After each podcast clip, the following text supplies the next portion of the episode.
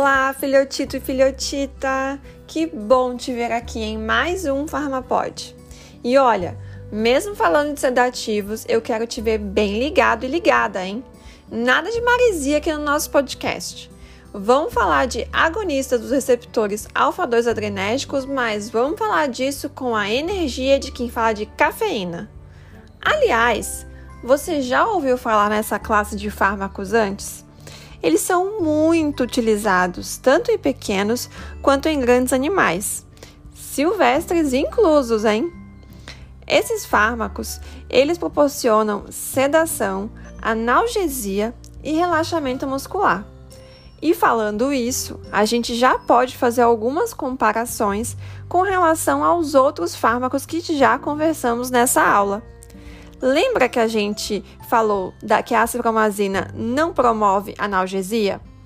E lembra que os benzodiazepínicos não são sedativos lá muito bons assim, sendo muito mais úteis quando queremos relaxamento muscular apenas? Então, e agora vamos falar de uma classe super interessante que faz tudo isso de uma forma legal. E aí, vale a pena ou não prestar um pouquinho de, mais de, de atenção? Ahá, eu sabia que você ia concordar comigo. Bom, e dando nome aos bois, agonistas alfa-2 adrenérgicos comumente utilizados são a xilazina, detomidina, romifidina, medetomidina e dexamedetomidina. Ah, a gente que é íntimo chama eles mais de alfa-2 agonistas, tá? Só para vocês se sentirem já em casa com esse apelido. Bom, os receptores alfa-2 adrenérgicos, eles estão distribuídos por todo o corpo. Por isso, esses fármacos causam vários efeitos, alguns deles desejados, outros não. Aliás, falamos muito desses receptores lá no nosso segundo encontro, lembra? Nada se perde nessa disciplina.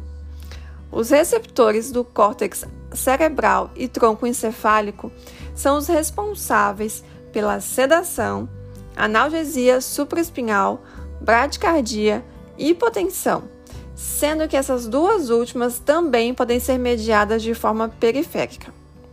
Já os receptores na medula espinhal e no endotélio vascular, quando estimulados, provocam analgesia espinhal, vasoconstrição, termorregulação e bradicardia, dessa vez de mediação periférica. Esses fármacos, eles então interagem com os receptores localizados pré-sinapticamente. E eles, quando estimulados, impedem a liberação de norepinefrina através da inibição do influxo de íons de cálcio na membrana neuronal.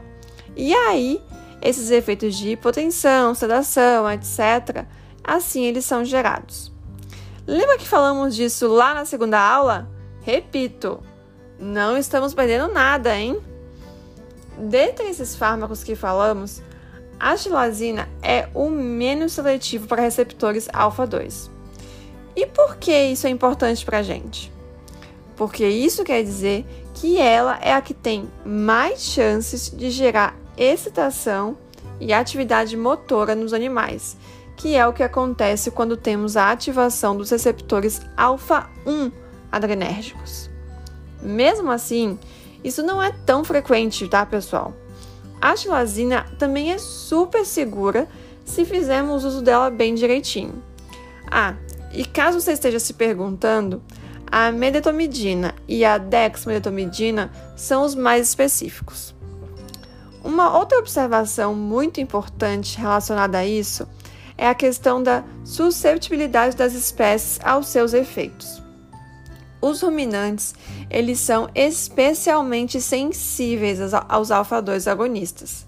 Não se sabe exatamente por que isso acontece, mas pode ser que seja consequência da atividade de um ou mais metabólitos ativos formados por essas espécies animais. Enquanto não entendemos isso tintim por tintim, utilizamos esses fármacos com muito cuidado neles, tá? Inclusive, Geralmente, nos ruminantes, a gente, a gente emprega só a xilazina mesmo, já que ela já tem efeitos super satisfatórios. Se necessário, uma coisa bem legal sobre os alfa-2 agonistas é que nós temos um antagonista para eles.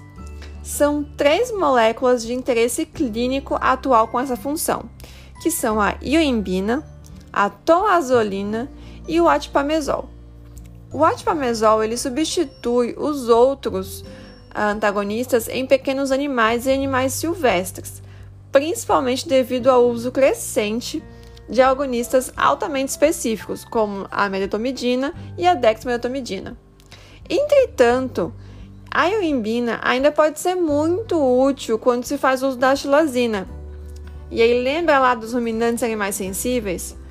Pois é, a ioimbina é uma ótima carta na manga para quando usamos a chilazina neles. Em equinos, geralmente a gente não usa esses antagonistas, tá? Mas fica também aí essa opção para gente. E eu tenho que fazer ainda uma ressalva sobre a analgesia produzida pelos alfa-2 agonistas. Ela tem duração de até 20 minutos após a administração da xilazina ou detomidina, enquanto o efeito sedativo é observado por um período maior de tempo. Isso é muito importante porque depois de algum tempo que administramos esses medicamentos, o animal pode sentir dor. Porém, Devido aos efeitos sedativos e hipnóticos, ele não consegue responder ao estímulo doloroso. Isso não é nem um pouco legal, né, pessoal? Por isso, sempre que formos realizar pequenas cirurgias ou procedimentos dolorosos, devemos empregar outros fármacos com poder analgésico em associação, ou ainda lançar mão dos anestésicos locais, esses últimos, inclusive, são o tema do nosso texto base dessa aula. E aí, ficou ansioso para saber mais sobre essa associação? Vamos lá para o nosso textinho, então? Espero que você tenha gostado desse Farmapod. Até logo!